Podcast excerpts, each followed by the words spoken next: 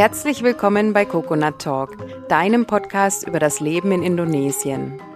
Mein Name ist Gunda und gemeinsam werden wir die zahlreichen Inseln Indonesiens entdecken. Mari, los geht's!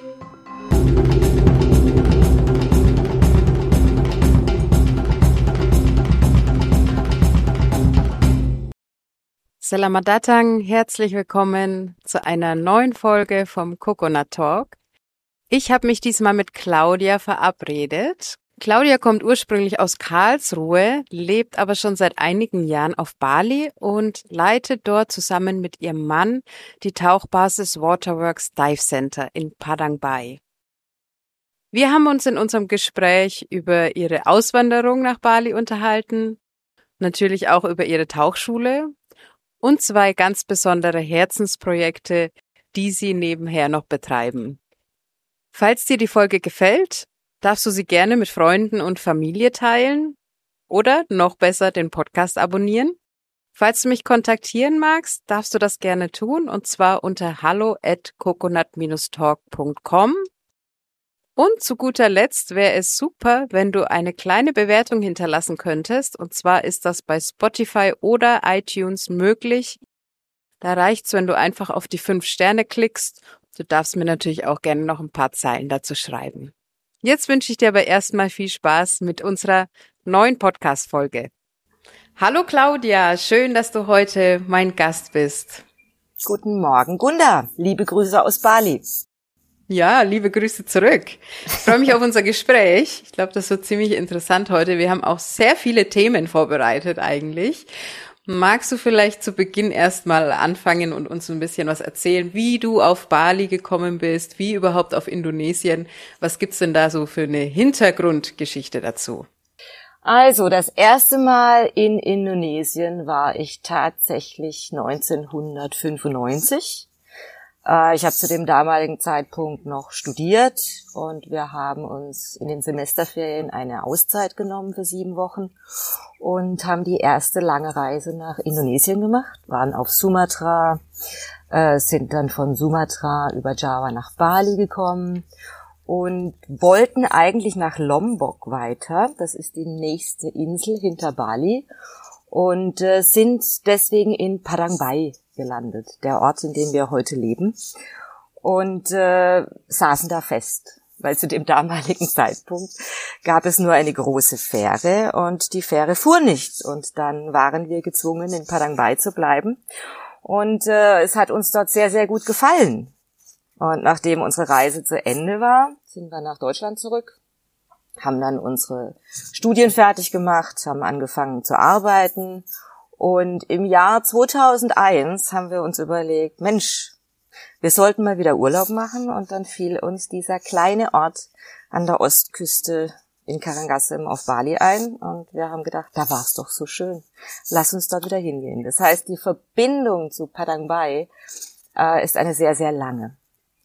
Und von dem Jahr 2001 kamen wir regelmäßig, eigentlich jedes Jahr, mindestens einmal, manchmal zweimal, ähm, nach Padangbai, um unserem Hobby nachzugehen, dem Tauchen.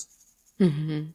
Und dennoch hat es dann weitere Jahre gedauert, bis wir in 2013 den Entschluss gefasst haben, ganz aus Deutschland wegzuziehen und hier in dieses kleine Dorf nach Bali, ja, uns hier niederzulassen. Mhm. Spannend, so sind wir auf Bali gekommen. Ja, jetzt möchte ich gleich zu Beginn mal fragen, weil äh, 95, das ist ja schon ein Stückchen her, das sind ja jetzt, wie, wo sind wir jetzt? Das sind ja fast 30 Jahre eigentlich. Ja. Ähm, und also ich stelle mir Bali zu dem Zeitpunkt ja schon mal noch ganz anders vor, aber Padang Bai, also das ist ja, so wie ich Padang Bai jetzt in Erinnerung habe von meinem letzten Urlaub, das ist jetzt auch schon wieder bald zehn Jahre her, ist es ja doch sehr ruhig eigentlich äh, im Vergleich. Und wenn ich mir das dann nochmal äh, 95 vorstelle, wie war das dann? Gab es da überhaupt irgendwas schon oder wie muss man sich das vorstellen? Also es gab tatsächlich einzelne kleine Gästhäuser, aber der gesamt, gesamte Strand-Hafenabschnitt in Padang Bai war eigentlich ein einziger Palmenwald. Mhm. Ja. Dort, wo heute die meisten Gästhäuser direkt am Strand stehen, das war eigentlich nur Natur. Es gab kleine Restaurants, es gab kleine Bars und ich bin tatsächlich 1995, ich weiß es noch wie, äh, als wenn es gestern gewesen wäre, in einer kleinen Bar gesessen, die es heute noch gibt. Das ist das Marco Inn und habe äh, fünf anderen Travelern mit absoluter Überzeugung erzählt, warum ich niemals in meinem Leben einen Tauchschein machen werde. Und oh, bin am nächsten Morgen aufgewacht und hab, und hab zu meinem Mann gesagt, du, warum machen wir nicht einfach einen Tauchschein? Das war zu, ja, es verrät viel über die Person, gell? Ja. Ähm, mein Mann hat dann sehr schnell unsere Sachen gepackt. In Padang Bai war zu diesem Zeitpunkt Tauchen gar nicht äh, möglich. Wir mhm. mussten dann über die ganze Insel fahren, haben uns am selben Tag angemeldet, haben unseren Tauchschein am nächsten Morgen angefangen und ich lache heute noch und sage, wenn mein damaliger Tauchlehrer wüsste, dass ich heute Tauchlehrerin bin, er würde sich im Grab rumdrehen. Wow. Weil ich war alles andere als das, was man gerne als Schüler hat. Oh Aber man sieht, dass man sich in seinem Leben durchaus weiterentwickeln kann. Ja, ja, auf jeden Fall. Ja. Naja, und jetzt seid ihr ja auch äh, stolze Besitzer eigentlich von einem von einer Tauchschule, ja. Also das ist ja noch mal ein Schritt weiter als wie dass man nur irgendwie Tauchlehrer ist, finde ich. Ja, das war auch äh, bei unserem Gedanken, hierher nach Bali zu kommen, war das natürlich einer der wichtigsten Punkte, denn die Tauchbasis, die wir heute gemeinsam mit unserem Partner leiten, Waterworks Dive Center. Äh, wir waren dort Gäste seit dem Jahr 2001. Das heißt, wir sind jedes Jahr ein oder zweimal zum Tauchen nach Padang Bai zu Waterworks gekommen. Und so entstand eine Freundschaft. So entstand eine Beziehung. Und irgendwann wurden wir gefragt, ob wir nicht Interesse hätten, ähm, einzusteigen, die Tauchbasis gemeinsam mit äh, David und seiner Frau zu leiten. Und wir haben uns unsere Gedanken gemacht. Wir haben ja beide in Deutschland, in Karlsruhe, bei einem großen IT-Dienstleister gearbeitet, im Produktmanagement. Das heißt, wir hatten sehr gute Jobs. Ähm, wir waren lange genug in dem Unternehmen, um unsere Position gefunden zu haben. Und dann kommst du irgendwann und sagst, ähm, by the way, ich kündige jetzt. Ich verkaufe ich mein Haus. Bali. und ich werde auf Bali eine Tauchschule leiten. Ja. Das war mhm. ein großer Schockmoment für viele Kollegen in Deutschland. Die konnten das alle gar nicht glauben.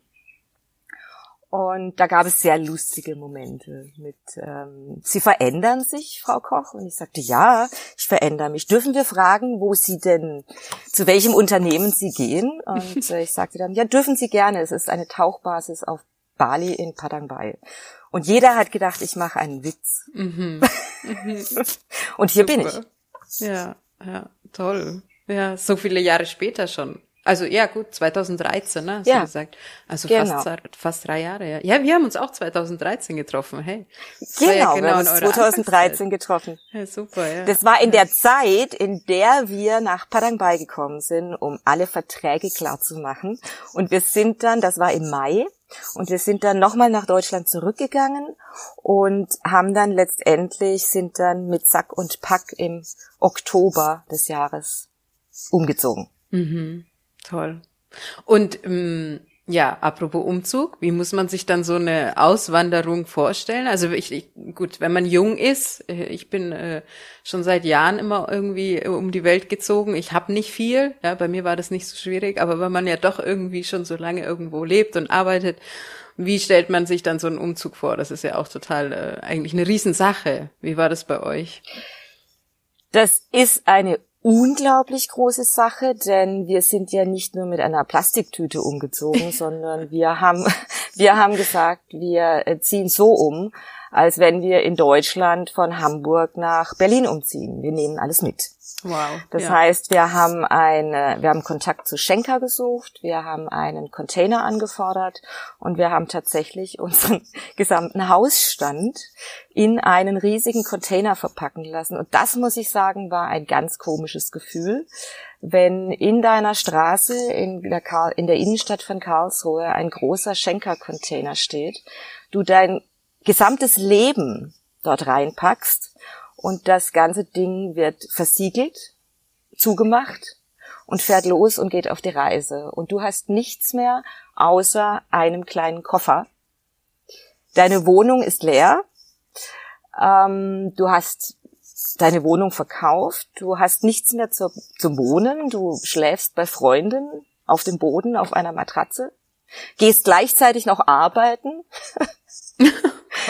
und ähm, überlegst dir die ganze Zeit, wo ist mein Hab und Gut, was irgendwo auf einem Schiff über die Ozeane fährt. Also es war nicht ganz einfach.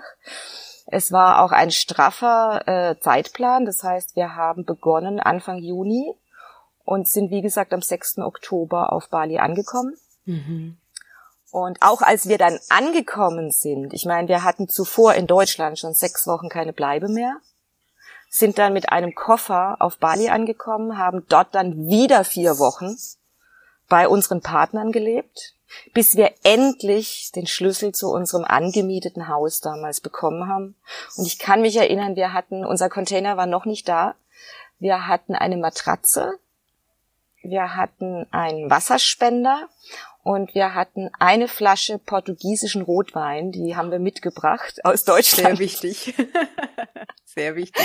Und haben dann den Einzug in unser erstes angemietetes Haus gefeiert mit dieser Flasche sehr gutem portugiesischen Rotwein. Wow, toll. Ja, das klingt ja, nach mir. Also war es ich habe das auch immer gemacht, ja. Wichtig was zum Anschauen. Sehr, sehr spannend. Mhm. Genau. Mhm. Wir haben sogar ähm, was äh, eigentlich sehr, sehr verrückt war. Aber wir hatten in Karlsruhe zwei Katzen bei uns. Mhm. Und wir haben niemanden gehabt, den wir äh, die Katzen anvertrauen wollten. Und dann haben wir eigentlich den verrücktesten Clou gemacht der gesamten Auswanderung. Wir haben die beiden Katzen mitgenommen. Okay. Und das war eine riesengroße Herausforderung. Ich möchte auch gar nicht in die Details gehen. Wir hätten fast erste Klasse dafür fliegen können. Ähm, aber aus den beiden deutschen Hauskatzen wurden zwei superglückliche balinesische Outdoor-Katzen und die leider mittlerweile nicht mehr da sind, aber wir haben es geschafft, also nicht nur mit dem Schenker-Container umzuziehen, sondern auch unsere beiden Katzen mit hier nach Bali zu bringen. Wow, toll, ja. Also auf jeden Fall eine äh, Riesenaufgabe, das ist sicher. Das stelle ich mir. Es war eine Riesenaufgabe. Vor, und dann sitzt du auf Bali und dein Container ist nicht da. Die Papiere dauern sehr, sehr lang, bis du deine äh, richtige Arbeits- und Auf Aufenthaltsgenehmigung hast, die du aber brauchst, um deinen Container auszulösen. Ja. Und dann kommt das berühmt-berüchtigte Wort aus Indonesien, in dem dir jeder sagt, Sabar. Und Sabar bedeutet so viel wie, entspann dich, es wird mhm. alles gut. Ja. Nur es ist nicht so ganz einfach, sich zu entspannen, wenn täglich Kosten entstehen, die man ja, bezahlen ja. muss, damit der Container in Surabaya parkt. Ja? ja? Also das war alles ein wenig kompliziert dann am Ende und ähm, nach circa zehn Tagen, 14 Tagen waren dann alle Papiere da und wir konnten endlich unseren Container auslösen und unser Hab und Gut in unser neues Haus einziehen. Ja, Toll. Ja, und jetzt ein paar Jahre später habt ihr ein eigenes Haus und dann kann man über solche Geschichten natürlich lachen, ne, im Nachhinein und hat was zu erzählen. Selbstverständlich. Selbstverständlich. Also wir haben uns damals, als wir äh, hierher ausgewandert sind, gesagt, wir müssen definitiv fünf Jahre durchhalten. Mhm. Ja, weil nach zwei Jahren kannst du nicht sagen, nein, es ist doch nichts für mich. Ja. Uns war von Anfang an klar, dass die Anfangszeit nicht einfach wird. Uns war von Anfang an klar, dass vielleicht auch das ein oder andere Tränchen fließen wird, weil es doch ein ganz anderes Leben ist, eine ganz andere Kultur ist, selbst wenn du weißt, wo du hinziehst. Ich meine, wir waren hier jährlich, ja, und trotzdem ist es noch mal etwas anderes, wenn du dann dort lebst, dort arbeitest und deinen Alltag verbringst. Du bist dann nicht mehr der Tourist. Ja. ja? ja und wir haben gesagt, zwei Jahre reichen nicht. Nach fünf Jahren, das war so der Set, ähm, den wir uns vorgenommen haben, entscheiden wir, ob wir bleiben oder ob wir zurückgehen. Und dann haben wir aber bereits nach vier Jahren unser eigenes Haus gebaut gehabt. Das heißt, die Entscheidung war dann eigentlich schon gefallen. Toll, ja. Dass ja. es für uns eigentlich kein Zurück mehr gibt. Mhm. Ja, und das ist auch bis jetzt so geblieben, nehme ich an, oder? Das ist bis jetzt so geblieben. Also ich meine, man kommt am Anfang und ist voller Enthusiasmus, ja. Und dieser Enthusiasmus weicht dann irgendwann mal der Realität. Mhm, ja. Der Realität, dass man als Ausländer, zumindest hier in Indonesien, ich weiß nicht, wie es dir geht, aber irgendwann begreifen muss, dass man weiterhin der Bulle bleibt. Ja. Ja, man, man, was ja gar kein Schimpfwort ist. Man ist einfach keine Person des, man sagt hier Masyarakat, der lokalen Gesellschaft, der lokalen Gemeinschaft. Und deshalb war äh, für mich ein ganz, ganz großer Punkt, dass ich von Anfang an versucht habe, mich zu integrieren, die Sprache so schnell wie möglich zu lernen. Mhm. Ja, das heißt, ich habe gar keinen Sprachkurs besucht, ähm, ich habe keinen Unterricht genommen, ich habe noch nicht mal ein Buch genommen, ich habe einfach nur versucht, über das Hörverstehen mit Leuten zu reden und äh, dadurch mir die Sprache autodidaktisch beizubringen, was ganz gut gelungen ist, allerdings mit dem Nachteil, dass ich äh, ja, so ein Straßenindonesisch rede. Ja. Aber ich will ja auch nicht in die Politik. Ja, das heißt, in mir geht es darum, dass ich verstanden werde und dass ich die Leute verstehe. Und das war ein ganz, ja. ganz großer Schritt in Richtung Integration, dass du versuchst, so schnell wie möglich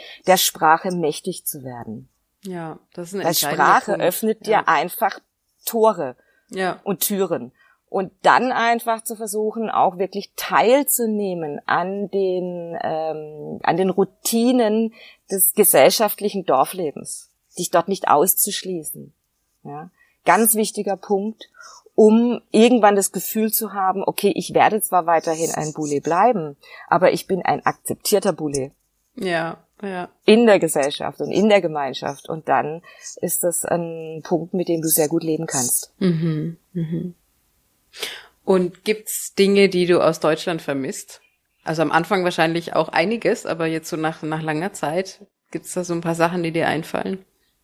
Also mein Mann versucht mich immer zu überreden, dass ich doch eine Butcherbrezel wertschätzen soll. also, ja, da verstehe ich ihn aber. ich muss ganz ehrlich sagen, habe ich jetzt oder hätte ich die Wahl zum Frühstück eine Butterbrezel zu essen oder mein tägliches Frühstück, was aus Reis, Gemüse und Fisch besteht, mhm. dann würde ich heute zu Reis, Fisch und Gemüse greifen. Wow, ja? ehrlich, ja, das ehrlich. nennt man wirklich Integration. Also das ist dir gelungen. Weil Frü äh, Fisch zum nein, Frühstück, habe... das kann ich noch nicht, also das schaffe ich noch nicht. Nein? Ist, nein. Nein. Also Reis geht schon ab und zu, aber Fisch, na, also wenn, na, da, da muss ich ein bisschen warten. Doch, das, das Einzigste, was ich dann, um was ich immer bitte, ist bisschen weniger scharfe Soße. okay, Frühstück. ja. Ja. ja, okay. Zum Aber auf die Frage, ob ich tatsächlich was aus Deutschland vermisse, ähm, ich habe da ein bisschen länger drüber nachgedacht und ich glaube, meine Antwort ist es, ich vermisse eigentlich nur meine Mutter mhm. und meinen Vater. Ja. Meine Schwester, mein Bruder, okay. Aber wir haben sehr viel telefonischen Kontakt, das ist ja heute alles möglich. Meine Geschwister sind auch schon hier gewesen, haben mich besucht. Super. Mein Vater ist leider verstorben, aber auch er war hier. Mhm. Und äh, mit meiner Mutter muss ich noch ein bisschen diskutieren, dass sie das in ihrem hohen Alter noch schafft. Aber ich glaube, sie würde sich hier sehr wohlfühlen. ja. Aber sonst. Ja, das ist der eine Nachteil, wenn man dann woanders lebt. Ja, Familie und Freunde. Ja. Genau. Ja, schön. Und ähm, du hast ja, also wir haben ja schon vorhin gesagt, ihr habt eine, eine Tauchschule. Äh, ja, wie, wie sieht's denn da aus? Also was, ähm, die Tauchschule gab's ja vorher schon, jetzt seid ihr damit mhm. eingestiegen und ähm, wie war das denn? Also ich meine, das ist ja auch was anderes, als wie wenn man einfach nur als Gast da kommt zum Tauchen, denke ich mal.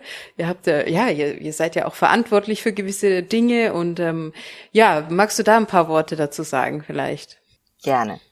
Also Waterworks Dive Center existiert tatsächlich seit 2001, ja äh, wurde damals von unserem Partner, vom David, gegründet. Und wir waren, wie gesagt, schon im selben Jahr da als Gäste und äh, sind aufeinander gestoßen, haben uns kennengelernt und waren dann jedes Jahr wieder zurück. Ähm, und wir haben auch damals schon äh, unsere heutigen Tauchguides kennengelernt. Das mhm. heißt, unsere Guides, mit denen wir auch heute noch zusammenarbeiten. Und das ohne dass ich das jetzt vorwegnehmen will, ist einer der großen Punkte, die äh, mich so sehr bindet, auch an unseren Laden. Denn wir haben die Mitarbeiter, die wir haben, die sind eigentlich alle weitestgehend von Anfang an mit dabei. Das heißt, ähm, als wir kamen 2013, wussten wir ganz genau, mit wem wir zusammenarbeiten, wer die Mitarbeiter sein werden. Ähm, ich habe vorhin erwähnt, dass ich eine ganz, ganz schlimme Tauchschülerin war 1995 und ich habe tatsächlich äh, dann gemeinsam mit dem heutigen Guide von uns, dem Royan, richtig tauchen gelernt. Ja, und mhm. ich sage immer, wir haben fast eine Beziehung wie Bruder und Schwester zusammen. Also wir haben eine weitaus engere Beziehung wie jetzt einfach nur Mitarbeiter und äh, Vorgesetzter oder wie auch immer. Und das ist sehr, mhm. sehr schön. Das heißt, äh, wir sind äh, in die Tauchbasis reingekommen 2013. Wir mussten dann erst noch unseren Tauchlehrer machen. Ja. Es gab für uns keinen Grund im Vorfeld, das zu tun, weil wenn ich im Produktmanagement in Karlsruhe bei einer IT-Firma arbeite, dann muss ich nicht jährliche Gebühren an Tauchorganisationen bezahlen, wenn ich sowieso nicht unterrichte. Und dann haben wir also erstmal, nachdem wir da waren, unsere Tauchlehrerausbildung gemacht, ähm, die sehr anspruchsvoll ist, was aber auch gut ist. Und äh, waren dann ab März 2014 am Tauch Unterricht beteiligt, also haben dann unsere ersten Kurse gegeben und machen das jetzt ja seit 2014, also annähernd neun Jahre, acht Jahre aktiv als Tauchlehrer. Und tatsächlich so viel verändert seit 2013 in oder bei unserer Tauchbasis hat sich gar nicht wirklich. Also der Stuff ist derselbe, wir arbeiten weiterhin als große Familie zusammen. Das ist, glaube ich, auch ein Punkt, den unsere Gäste schätzen. Also wir haben sehr, sehr viele Gäste, die kommen seit vielen, vielen Jahren, so wie auch mein Mann und ich immer wieder kamen an denselben Ort. Man lernt sich kennen, man entwickelt Freundschaften, man hat Kontakt unter dem Jahr und äh, es ist immer ein großes Hellau, wenn dann äh, die Gäste einmal im Jahr wieder aufschlagen. Man geht morgens tauchen. Ich meine, man muss dazu sagen, die Tauchplätze in Padang Bai liegen direkt vor der Tür. Ja, hier ist alles sehr, sehr nah. Padang Bai selbst ist total klein. Manchmal nervt das ein wenig. Also man hat gar nicht die Chance äh, auf ein privates kleines Essen mit seinem ja. Mann, ja, weil ja. jeder weiß hier immer zu, wo man ist und was man macht, ja. Hat aber auch seine. Vorteile. Und äh, die Tauchplätze sind äh, binnen zehn Minuten vom Strand aus zu erreichen. Das heißt, wir gehen morgens raus, tauchen, trinken nach dem ersten Tauchgang einen schönen Kaffee, quatschen ein bisschen mit den Gästen, fahren zum zweiten Tauchgang raus und die Gäste haben dann Nachmittagszeit an den Strand zu gehen oder manchmal verbringen wir auch den Nachmittag gemeinsam. Und man trifft sich abends dann noch äh, äh, und geht was essen zusammen oder sitzt einfach noch gemeinsam. Und das ist einfach sehr familiär. Und äh, das ist der Punkt, warum viele, viele Leute auch immer wieder zurückkommen. Wir haben, was extrem zugenommen hat, ist die Anzahl der Kurse, die wir machen also die Ausbildungen, was auch ein Schwerpunkt für uns ist. Denn, ähm, lass es mich so formulieren, man kann Tauchen auf unterschiedliche Art und Weise lernen. Ja, man kann mhm. jetzt den Tauchschein machen, um danach mit seiner Zertifizierungskarte den Freunden in der Disco zu zeigen, dass man jetzt also Open Water Diver ist. Man kann aber auch tauchen lernen und kann sagen, ich bin tatsächlich interessiert an dem, was ich dort erlebe an der Unterwasserwelt. Ja, es mhm. geht nicht nur um die Schwerelosigkeit, es geht auch um diese wunderschöne Welt unter Wasser. Und für uns ist ein Fokus ganz klar, auf eine ordentliche Tauchausbildung, um unseren Schülern und den Gästen auch eine saubere Tarierung nahezulegen. Denn sie sollen ja das, was sie sehen wollen, indem sie viele, viele Stunden fliegen, natürlich auch miterhalten. Ja, ja und deshalb legen wir einen großen Schwerpunkt auch auf eine gute Tauchausbildung und versuchen auch möglichst viel zu erklären über die Unterwasserwelt. Und das ist ein Thema, warum wir manchmal, manchmal sitze ich im Office und denke, jetzt ist schon wieder fünf, ich möchte eigentlich nach Hause. Aber dann verquatschst du dich und verquatschst du dich und sitzt einfach mit deinen Gästen zusammen und das ist äh, etwas, was äh, auf sehr großes Interesse bei unseren Gästen ausstößt. Zusätzlich machen wir vielleicht auch noch ein interessanter Punkt, äh, Tauchen mit äh, körperlich behinderten Menschen. Ah ja. Das heißt, okay. äh, wir sind da auch spezialisiert drauf, mit zum Beispiel Leuten, die im Rollstuhl sitzen, tauchen zu gehen. Unglaublich interessante Geschichte, weil natürlich für diese Menschen äh, die Schwerelosigkeit unter Wasser genau das ist, was sie an Land nicht haben. Und ja. äh, das Schöne dabei, wenn du dann mit jemandem tauchen gehst, der jetzt äh, an Land quasi nicht laufen kann, aber unter Wasser äh, dieselbe Schwerelosigkeit erleben kann wie jeder andere, dann gibt einem das unglaublich viel.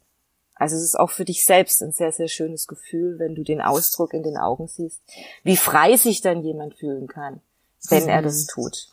Ja, schön. Ja. Ja, was du gesagt hast, also auch ich, ich finde es sehr toll, dass ihr immer noch den gleichen Stuff habt. Also ich denke, das ist ja auch ein sehr gutes Zeichen. Ja, was beide Seiten betrifft, also die, die Jungs dann oder Mädels, weiß ich äh, nicht, die Guides und so, die fühlen sich ja dann auch happy dort und bleiben dann auch lange dort.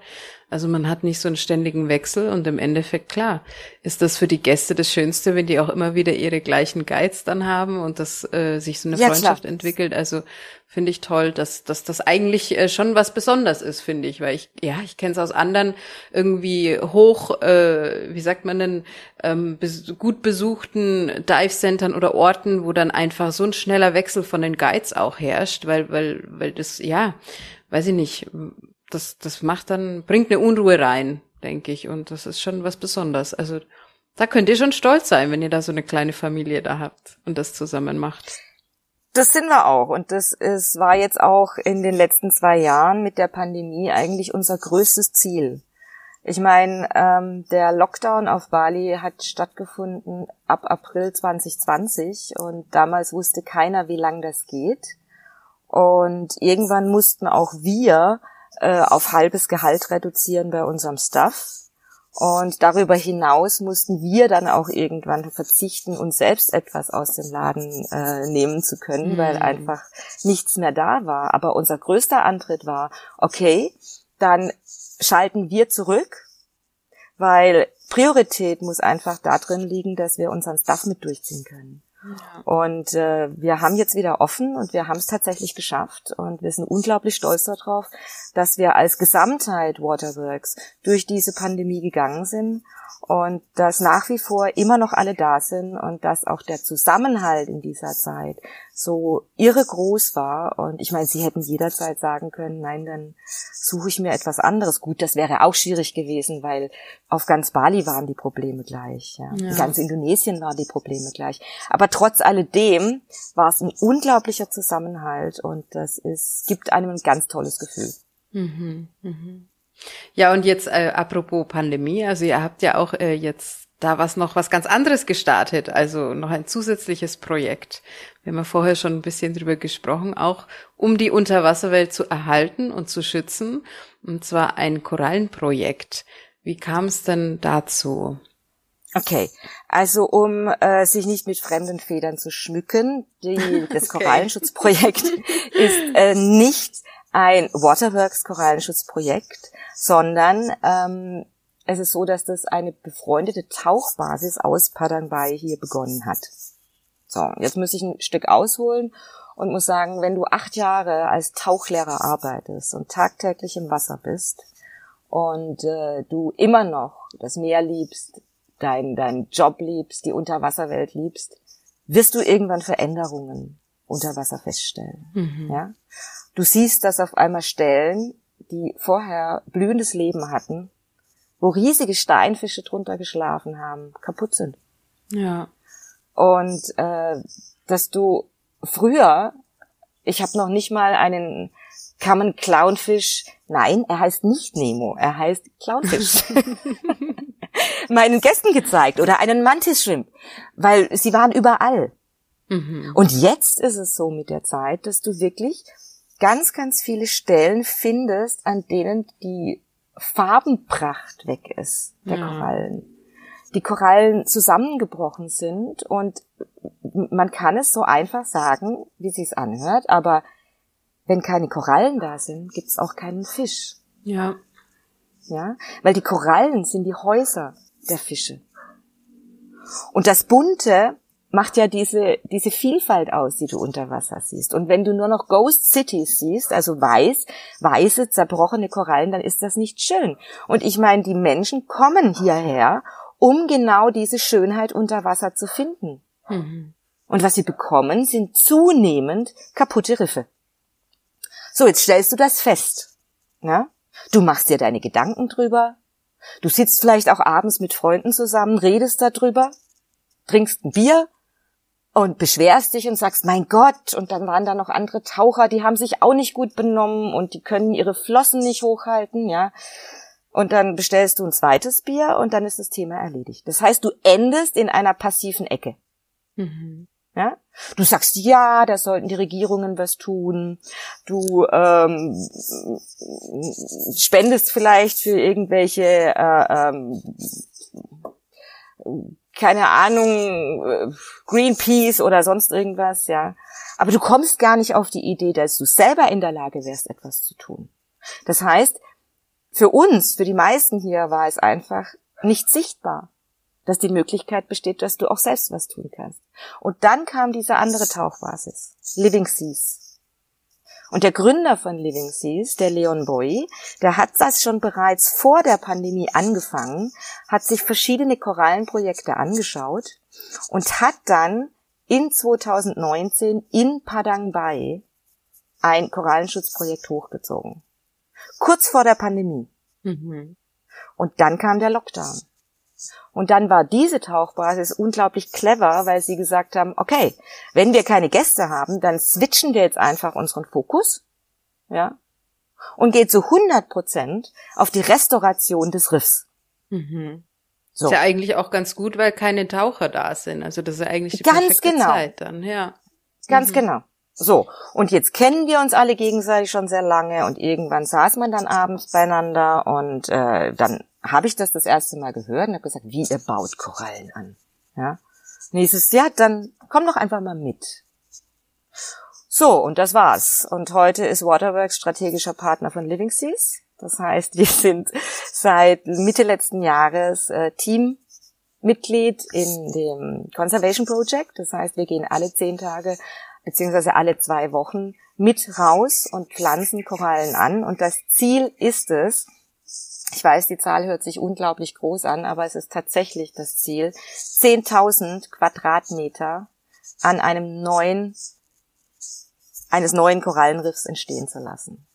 Wow. Bisher geschafft sind 700 Quadratmeter, was auch schon jede Menge ist, mhm. ja, was äquivalent ist zu einer Anzahl von circa 20.000 kleinen fragmentierten Korallenstücken, die neu angepflanzt worden sind und bereits wachsen. Das heißt, wir können, wenn wir jetzt das, äh, die Conservation Site betauchen, ganz genau sehen, an den Stellen, die jetzt frisch angepflanzt sind, das sind die Korallenfragmente natürlich noch kleiner. Wenn du zu den ähm, Strukturen gehst, die wir vor einem Jahr bepflanzt haben, dann kannst du die Metallstrukturen darunter schon fast nicht mehr erkennen. Und die zwei Jahre alten Strukturen, die sind mittlerweile so sie haben eine so hohe Biodiversity erreicht, ja, dass du, während du dort arbeitest, Oktopusse neben dir hast, alles ist voll mit kleinen Rifffischen, ja, und es ist einfach wunderbar, das zu sehen und ähm, da mitzumachen, weil man muss sich einfach mal überlegen, was tun denn Korallen für das Meer? Warum ist es denn so wichtig, dass wir die brauchen? Und Korallen sind nicht nur die, die, die Häuser oder die Welt der Fische, sondern Korallen haben auch noch einen ganz anderen wichtigen Punkt. Sie schützen unsere Küsten. Mhm. Und wir können das auf Bali ganz genau sehen. Hier haben die Leute unwissend Korallenriffe abgebaut, haben damit Häuser gebaut, haben sie dekoriert. Ja. ja? Und teilweise sind die Küsten alle kaputt. Erosion. Ich meine, das zunehmende extreme Wetter, wir müssen uns jetzt nicht über die globale Krise unterhalten, mit äh, der ansteigenden Temperatur, die, wenn sie an Land ansteigt, natürlich auch unter Wasser ansteigt, mit unserer Menge an Kohlenstoffdioxid, die wir produzieren, die wiederum dazu führt, dass der pH-Level im Meer sinkt, Korallen können nicht wachsen, das heißt, die sterben alle ab. Und jetzt nimmt das Wetter zu. Und wir wenn wir mal drüber nachdenken, ich meine, vor wie vielen Jahren haben wir alle nur Dinge über Tsunami gelesen, über Flu Überflutungen. Und das sind alles Faktoren, die zusammenspielen. Und wenn wir intakte Korallenriffe haben, dann beschützen die als natürliche Barrier die Küste und schützen auch Häuser davor, von Überflutungen, von hohen Wellen oder von Erosion betroffen zu werden. Mhm. Das heißt, es ist ein weiterer Punkt, warum wir uns darum kümmern sollten. Dann ganz einfach, wir sind hier in Indonesien. Hier kommt Fisch auf den Tisch. Der Vater geht raus morgens um vier und möchte fischen, um seinen Kindern eine Mahlzeit auf den Tisch zu legen. Das wird weniger. Wie ich es vorhin gesagt habe, gibt es keine Riffe, gibt es keine Fische. So einfach können wir das zusammenfassen. Und der letzte Punkt, der für uns auch als Tauchlehrer so wichtig ist, ja, wie sollen wir denn unter wirtschaftlichen Gesichtspunkten unsere Gäste davon überzeugen zu kommen, wenn wir schön weiter daran arbeiten, dass es nichts mehr zu sehen gibt? Das heißt, das wäre für mich ein ganz, ganz großer Punkt zu sagen, ja, wir steigen hier ein.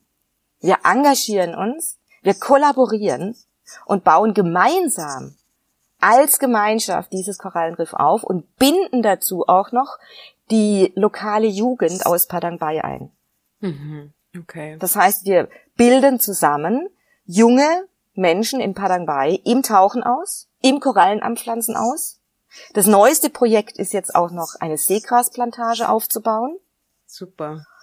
Um einfach sicherzustellen, dass du weißt nie, was passiert. Aus irgendeinem Grund, wer weiß, müssen wir die Insel verlassen, es kommt zu irgendeiner Naturkatastrophe, du weißt es nicht, ja. Du kannst so etwas nur am Leben halten, wenn du tatsächlich die Leute vor Ort involvierst, sie davon überzeugst, ihnen die, die, das Wissen gibst, warum es wichtig ist. Und das sind Projekte, die wir gerade machen. Das heißt, wir lernen den Jugendlichen hier in Padang bei, auch in Hotels eigenständig Präsentationen zu diesem Thema zu halten. Mhm. Und es wird ganz interessant und damit fangen wir nächsten Monat an. Und gestern hatten wir ein interessantes Rehearsal das heißt, die Kids haben ihre Präsentation vorgestellt und sie muss sagen, sie machen das wirklich super gut. Super, ja. Ja, ja, ohne die Locals funktioniert's nicht. Also das ist egal bei welchem Thema. Das ist das gleiche beim Müllthema. Äh, da muss man auch die Locals äh, ne, aufklären und mit einbeziehen. Sonst heißt es irgendwann, naja, der weiße Mann kommt ja und macht das alles. Und ähm, wenn der weiße genau. Mann nicht mehr da ist, dann ja, wer weiß, was genau. danach passiert, ja. Jetzt möchte ich noch ein bisschen äh, ins Detail gehen, vielleicht für die Hörer, mhm. die sich nicht so genau auskennen.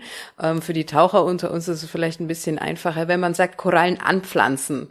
Wie geht mhm. das denn einfach so, dass man Korallen anpflanzt? Also vielleicht da ein bisschen was dazu erklären, wie, wie macht man das? Okay, das war für mich auch ein riesiges Thema, weil ich hatte auch überhaupt keine Vorstellung davon und äh, ich habe vielleicht mal was davon gelesen und ich hatte viel davon gelesen, dass äh, in einigen Projekten wird das mit äh, Gleichstrom gemacht, das heißt, da wird äh, mit Elektrizität den Korallen geholfen, das Wachstum zu beschleunigen und so weiter. Äh, ich muss sagen, die Methode, die sich hier entwickelt hat, die Methode von Living Seas, um diese Korallen anzupflanzen, ist eigentlich sehr genial. Äh, als erstes, ähm, das war auch meine Vorstellung, ja, wo kriegen wir denn die Korallen her, die wir anpflanzen? Mhm. Wir multiplizieren Natur.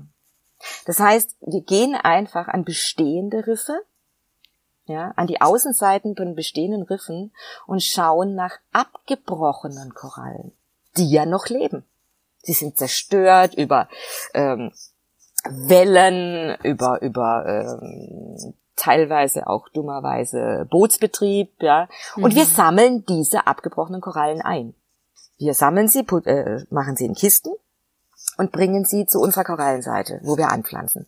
Die Anpflanzung selbst machen wir, wie gesagt, ohne Strom. Wir bauen dazu auch mit Hilfe der lokalen Bevölkerung Metallstrukturen. Das sind hexagonale Sterne aus Metall, die Wunder, die sich wunderbar eignen, um sie möglichst eng aneinander auf dem Seeboden, auf dem Ozeanboden aufzustellen. Weil ganz, ganz wichtig bei der Anpflanzung ist auch, dass du eine möglichst hohe Dichte erreichst. Mhm. Fische mögen es, wenn es möglichst gemütlich ist. Ja, das ja, heißt, du ja, musst ja. versuchen, die Korallen wirklich eng aneinander zu bauen und diese hexagonalen Strukturen ermöglichen das. Mhm. So, warum benutzen manche Projekte Strom? Weil sie die Korallen auf dem Metall anpflanzen. Und der Strom, ich bin jetzt nicht der Chemiker, der äh, fördert irgendwas mit Calcium und Magnesiumoxid, bla bla, und das formt das Substrat, auf dem die Korallen wachsen. Mhm. Wir ummanteln aber die Metallstrukturen, bevor wir sie auf den Meeresboden bringen, mit Meeressand. Das okay. heißt, das Substrat, was die Koralle braucht, um wachsen zu können, ist bereits vorhanden. Mhm. Die geretteten Korallen, die, die geretteten Korallen, die ja nicht tot sind, Du darfst natürlich keine Korallen äh, anpflanzen, die jetzt bereits einen Algenbewuchs haben oder einen Pilzbewuchs haben. Da musst du schon drauf achten. Die fragmentieren wir in kleine Teile. Weil Korallen sind unglaublich widerstandsfähig. Wenn man sich überlegt, wie lange es die schon auf unserer Erde gibt. Und man muss sich auch klar machen, das sind keine Steine, das sind Lebewesen. Und bei jedem Bruch, den wir erzeugen in der Fragmentierung, wachsen neue kleine Polypen raus. Mhm. Und diese kleinen Bruchstücke pflanzen wir auf einem sogenannten Reef Star, also der Metallstruktur, die mit dem Substrat ummantelt ist, an, mit Kabelbinder. Und ein Reef Star umfasst 18 Korallenfragmente. Mhm. Man könnte jetzt sagen, okay, er macht das mit Kabelbindern. Ja, es ist Plastik. Ja, das ist nicht gut. Aber die Kabelbinder können wir abschneiden. Und wenn die Koralle angewachsen ist, was circa vier Monate, fünf Monate dauert, dann kannst du den letzten Rest des Kabelbinders auch noch wegschneiden. Und wir bringen jedes Stück vom Kabelbinder am Ende jedes Pflanzungstags an die Oberfläche aufs Boot, um diese Plastikabfälle am Ende zu recyceln. Mhm, okay. Bis ins letzte Detail durchdacht, ja. Super. Das ist die Methode, die sich wirklich bewährt hat. Wir achten natürlich auch drauf, was ein bisschen anstrengend sein kann, dass wir die Korallen nicht an einem Platz anbauen, äh, der sehr ruhig ist, weil man muss sich einfach mal vorstellen, wenn wir jetzt in einem See etwas anpflanzen würden, da ist keine Wasserbewegung. Wasserbewegung bedeutet aber Nutrition. Wasserbewegung bedeutet, es wird was im Wasser. Die Korallen brauchen das. Deshalb musst du sie auch möglichst fest an die äh, Strukturen binden, damit sie sich selbst nicht bewegen. Aber die äh, äh, ähm, diese diese diese ja Nutrition, die durch die äh, Strömung erfolgt, ist etwas ganz Entscheidendes beim Korallenwachstum, was natürlich die Arbeit extrem äh, erschwert. Ja. Das heißt, du hängst dann da manchmal und ähm, musst dich mit der einen Hand irgendwo festhalten und mit der anderen Hand versuchst du dann einen Kabelbinder festzumachen. Das ist schon sehr lustig. Also wir können da ganz viele lustige Ideen erzählen, wie also Kollegen dann, weil sie sich am Seil nicht festgehalten haben, einfach mit der Box quer durchs Wasser geflogen sind. Aber das ist ein ganz wichtiger Punkt. Die Tiefe, wo du pflanzt, ist ganz entscheidend. Korallen lieben die Sonne so wie wir. Ja. Wenn du sie auf 10 Meter Tiefe baust, wachsen sie viel schneller, wie wenn sie auf 15 Meter Tiefe baust. Ja. Und der nächste Punkt ist, du musst eine Maintenance machen. Es ist wie wenn du ein kleines Baby hast. Wenn das Baby sehr klein ist, braucht es viel, auf, braucht es viel Aufmerksamkeit. Ist dein Kind größer, bist du froh, wenn du es zum Abendessen siehst.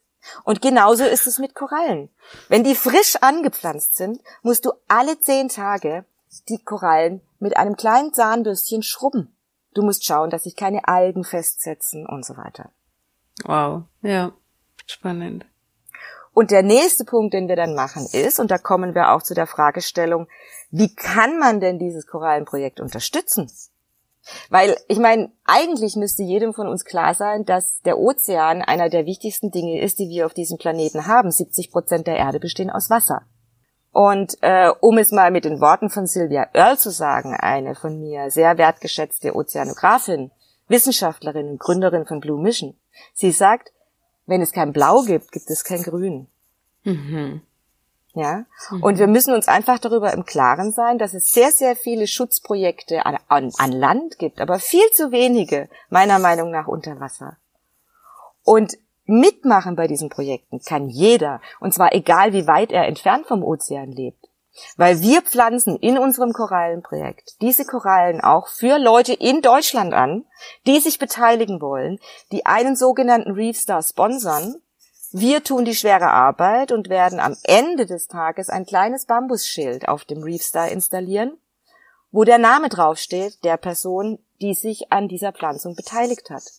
Man bekommt monatliche Updates, man ist also live dabei, was mit den für einen angepflanzten Korallen am Ende tatsächlich passiert.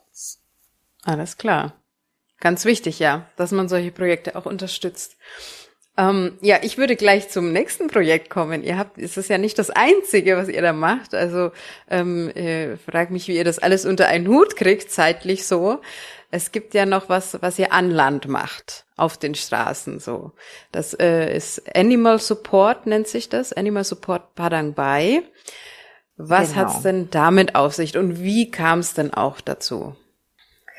Gut, wie ich anfangs schon gesagt hatte, waren wir so verrückt und haben sogar mit dem Umzug nach Bali unsere zwei Katzen mitgebracht. Das heißt, wir waren schon immer sehr, sehr tierlieb und sehr eng mit Katzen und so hat es auch gar nicht lange gedauert. Ähm, ich glaube, es hat ein halbes Jahr gedauert, bis wir die ersten zwei kleinen Katzenbabys auf der Straße gefunden haben und dann unsere Herde von zwei auf vier erhöht haben.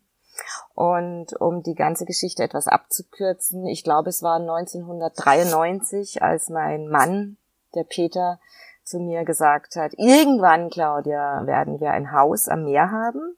Wir werden 17 Katzen haben und drei faule Hunde. Wow. Ähm, seit sieben Jahren existiert Animal Support Padang Bai. Wir haben ein Haus am Meer. Äh, wir haben die Zahl 17 an Katzen etwas geschlagen. Wir sind gerade bei der Zahl 23 im Haus. Wow. Allein bei euch die Zahl nur im Haus? Der, bei uns zu Hause, ja. Wow. Ähm, und tatsächlich drei faulen Hunden. Okay. Im Haus und wir haben sieben ähm, Straßenhunde, die leben vor unserem Haus, die von uns gefüttert werden. Das ist nur mal der aktuelle Stand. also da kann ich mir vorstellen, dass Aber, man da morgens einiges zu tun hat, ja, bei, bei über 20 Ja, es war Katzen. ja nicht der Plan. Das ist ja niemals der Plan. Also ich meine, man mhm. sammelt ja auch keine Tiere, aber ja. äh, wir sind auch kein Shelter. Mhm. Animal Support Padang Bai ist kein Shelter. Sondern wenn du hier lebst auf Bali, dann siehst du, wie Tiere auf der Straße leben. Darüber müssen wir uns nicht unterhalten und das kann, glaube ich, auch jeder Tourist nachvollziehen, der hier jemals im Urlaub war.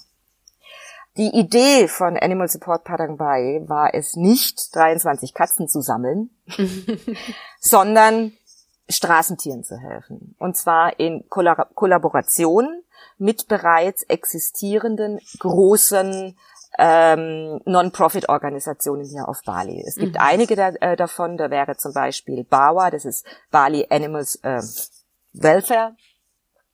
Die zweite Organisation sind die Bali Pet Crusaders.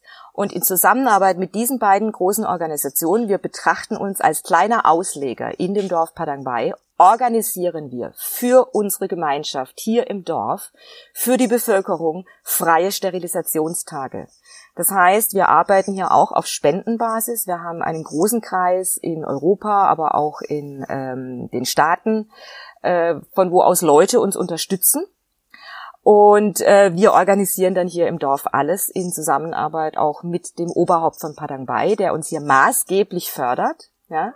Das heißt, alle fünf bis sechs Monate kommen Bali Pet Crusaders nach Padang Bai. Das ist eine Organisation bestehend aus einem Team von circa zehn Tierärzten, und dann können alle Leute aus Padang Bai ihre Hunde, ihre Katze, Katzen bringen. Sie werden sterilisiert, äh, professionell, sie werden Tollwut geimpft, äh, mhm. sie werden behandelt gegen Hautkrankheiten, wie auch immer. Parallel dazu ähm, ist es nun mal so, dass wir immer wieder auch angerufen werden von Leuten aus dem Dorf mit der Bitte, mein Hund frisst nicht oder meine Katze hat äh, ein Hautproblem. Und äh, dank der langjährigen Arbeit von Animal Support haben wir sehr viele Kontakte, was ich extrem wertschätze, zu diversen Tierärzten hier auf Bali aufgebaut, die wissen, was wir tun, die uns auch unterstützen und uns auch äh, gerne per WhatsApp helfen, was die Medikationen angeht, ja, und wenn wir nicht mehr helfen können, dann kommen die auch zu uns nach Padang beigefahren und helfen bei der Versorgung. Mhm. Wir haben jetzt gerade äh, neulich, dazu möchte ich auch äh, morgen oder übermorgen einen neuen Post erstellen, eine wundervolle Geschichte erlebt. Und zwar vor drei Wochen kam ein Local aus Padang Bai zu mir nach Hause. Er hat uns lange gesucht äh, und meinte, ein Straßenhund wäre unten auf der Straße angefahren worden und kann nicht mehr laufen. Okay. Ich war äh, beschäftigt, ich hatte keine Zeit. Ich habe da nur gesehen, er hat einen Autoschlüssel in der Hand und habe ihm gesagt, okay, du hast ein Auto, fahre bitte diesen Hund in folgende Klinik. Ich informiere die Ärzte, die Kosten gehen auf uns auf Animal Support. Mhm. Du musst dir keine Gedanken darüber machen. Der Mann hat den Hund in die Klinik gefahren. Wir haben ihn röntgen lassen. Er hatte eine dreifach gebrochene Hüfte. Wow. Äh, der Tierarzt wollte den Hund einschläfern. Unsere Gemeinschaft aus äh, allen äh, Befürwortern von Animal Support, wo auch immer sie auf der Welt sitzen, haben gesagt, nein, der Hund wird nicht eingeschläfert. Sagt, bitte, bitte gib ein Go für die OP. Mhm. Und äh, wir haben dann ganz viele Leute gehabt, die zusammengeholfen haben. Der Hund wurde operiert, der Hund, der Hund durfte recovern in der Klinik. Äh, er wurde sterilisiert, vollständig geimpft, entwurmt und wir haben uns darum gekümmert, dass der Hund ein Zuhause findet. Das heißt, wir haben ihn vor anderthalb Wochen abgeholt aus der Klinik und er ist jetzt kein Straßenhund mehr. Er lebt jetzt bei einer lokalen Familie hier in Padang Bay. Gott sei Dank direkt um die Ecke. Das heißt, ich sehe den Hund auch jeden Tag. Ach, schön. Und hat drei andere Hunde, mit denen er dort lebt. Und es ist so eine tolle Geschichte, wenn man das sieht, dass man dieser Hündin, die bereits fünf Jahre alt war, äh, dass man nicht einfach sagt, es ist ein Straßenhund und wir geben ihr keine Chance, sondern dass ja. alle mitgeholfen haben und gemeinsam hat dieses Mädchen jetzt endlich ein liebevolles Zuhause gefunden. Und Toll. das war so eine herzerwärmende Geschichte. Mhm. Mhm. Ja, und wir sind hier eine Gruppe von circa sechs bis sieben Leuten über Padang Bay verteilt, die sich hier alle für Animal Support Padang Bay engagieren, die alle mithelfen. Wir haben alle eine sehr verrückte Anzahl an Pflegetieren zu Hause. Und, ich glaube, das äh, kommt einfach automatisch dann, gell? Also wenn man irgendwie ein Herz für Tiere hat, dann ist es schwierig, in Indonesien äh, lange alleine zu bleiben. Also war bei uns das Gleiche. Das geht einfach nicht anders da, weißt du? Und wenn du ähm, auf der Straße bist und du läufst oder du fährst mit deinem Moped und dann findest du am Straßenrand ein kleines Katzenbaby. Das ja. hat gerade die Augen offen. Ja. ja, dann nimmst du es halt mit. Ja, dann stehst du halt im Zwei-Stunden-Rhythmus nachts auf und gibst die Flasche. Und dann unterhältst du dich wie bei einem kleinen Kind darüber mit deinem Mann und sagst, ja. es hat tatsächlich alleine auf Toilette gehen können. Ja. genau so ist es. Aber du, und dann siehst du die Kleinen auf einmal, wie sie flügge werden, wie sie hier rumrennen, ja. Und ähm, ja. Aber wie gesagt, das ist nie der Antritt gewesen, dass wir sagen, wir sind ein Shelter. Das können wir auch gar nicht leisten. Bei den ganzen Projekten, die wir gleichzeitig machen, wir wissen manchmal selbst nicht mehr, wie wir das am Tag in 24 Stunden alles ja. unterbringen. Aber wenn du etwas mit ganz, ganz viel Herzblut machst, dann bist du auch gerne bereit, ein Stück weit dich selber in den Hintergrund dafür zu stellen. Ja. Und ähm, es gibt einem einfach unglaublich viel. Mhm. Ja. Und euch unterstützen kann man ja auch. Also Animal Support kann man auch unterstützen. Ähm, ja. Also wir haben eine Facebook-Seite, die äh, kann ich dir auch zuschicken. Das würde ich auch machen mit dem Korallenschutzprojekt. Genau, ja. das verlinke ich alles Genauso dann unten drunter für Interessenten. Genau, also wir sind, da wir ähm, ja eine kleine Organisation sind, arbeiten wir nur über Facebook und ähm, haben aber da schon eine sehr große, sehr, sehr große Gruppe an Followern, die uns hier unterstützen. Wir sind auch auf Instagram zu finden, klar, logisch. Mhm. Aber äh, das sind so die Wege, wie wir erzählen, was wir machen, was wir unterstützen. Und auch Animal Support Parangbay, muss ich dazu sagen, oder möchte ich erwähnen, hat als äh, die Pandemie angefangen hat, war uns relativ schnell klar, wir müssen jetzt unseren Fokus ein bisschen switchen. Denn ähm, wenn es den Leuten nicht gut geht, geht es ihren Tieren schon dreimal nicht gut. Ja. Das heißt, wir haben, wir waren als Animal Support Padang Bay der größte Sponsor von einem Nahrungsmittelprogramm, was hier in Padang Bay stattgefunden hat und haben jetzt während der Pandemie auch die ganzen zwei Jahre hier weiterhin Familien mit wöchentlichen Essenspaketen unterstützt, mit Reis, mit Nudeln, mit Speiseöl, Eiern, Gemüse, ähm, um ihnen einfach ein bisschen unter die Arme zu greifen und ähm, damit natürlich auch für das Tierwohl zu sorgen. Mhm. Denn wenn der Mensch nichts hat, hat das Tier schon dreimal nichts. Ja, und im Moment sind wir jetzt gerade dabei zu sagen, okay, hier kommt wieder eine einigermaßen Normalität in Gange und jetzt werden wir unseren Fokus wieder zurückschrauben auf äh, den reinen Animal Support. Ja, super. Das ist doch ein guter Abschluss für unser Gespräch. Das fühlt sich doch gut an. Das freut mich. Super, ja. Wie sind denn eure Zukunftspläne vielleicht noch abschließend? Also wie, wie soll es denn weitergehen? Also ihr bleibt auf Bali, denke ich. Das, hab, das haben wir ja vorhin schon gesagt, dass ihr da euch eigentlich gefunden habt. Ähm, Gibt es irgendwas, was noch äh, ansteht demnächst? Irgendwas Besonderes? Also das Einzige, was äh, im Moment ansteht, ist, dass wir gemeinsam mit unserer befreundeten Tauchbasis Living Seas das Korallenschutzprojekt ausbauen werden, auch auf eine Seegrasplantage, mhm. weil Seegras natürlich auch eine sehr, sehr hohe Bedeutung für die Ozeane hat und ein irre großer Sauerstofflieferant ist und natürlich auch ein Zuhause bietet für ganz, ganz viele kleine Spezies, ja, Seepferdchen und kleine Oktopusse und kleine Rifffische, die sich da alle sehr, sehr zu Hause fühlen.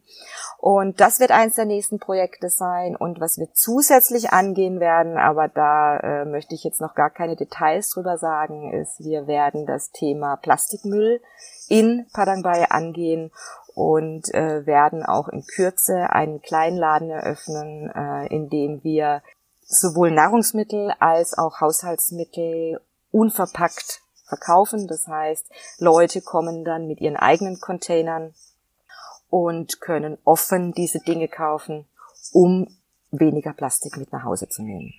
Das sind die nächsten zwei großen Projekte, die wir im Moment angehen. Und dann wollen wir natürlich weiterhin an dem Tauchunterricht arbeiten, weiterhin Gäste ausbilden und auch wenn wir nicht mehr die Jüngsten sind, sehe ich mich noch lange Zeit nicht in Rente gehen. Ja, dann wünsche ich euch da viel Erfolg dabei mit eurem Vorhaben und all den Projekten. Genau. Ich bedanke mich auf jeden Fall für deine Zeit. Es war ein total schönes Gespräch, sehr äh, viel, vielfältig auch. Und ähm, ja, das nächste Mal, wenn ich auf Bali bin, ich hoffe, dass ich schaffe und dann können wir uns treffen. Würde mich sehr freuen. Liebe Grüße. Ja, mich auch. Tschüss. Ciao. Wenn du auch nach Indonesien auswandern möchtest, um dir deinen Lebenstraum zu erfüllen, dann habe ich jetzt was ganz Besonderes für dich. Ich habe meine Erfahrungen und mein Wissen in einem kompakten Paket zusammengefasst, damit auch du bestmöglich davon profitieren kannst. In unserem Auswanderguide Leben in Indonesien findest du alle relevanten Infos, praktische Checklisten, hilfreiche Links, Dokumente zum Download und Zutritt zu unserer exklusiven WhatsApp-Gruppe. Den Link zum Guide findest du in den Shownotes dieser Folge.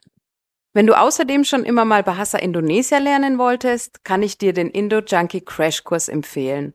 Mit dem Gutscheincode COCONUT10 bekommst du 10% Rabatt auf den Kurs und dieser Podcast eine kleine Unterstützung.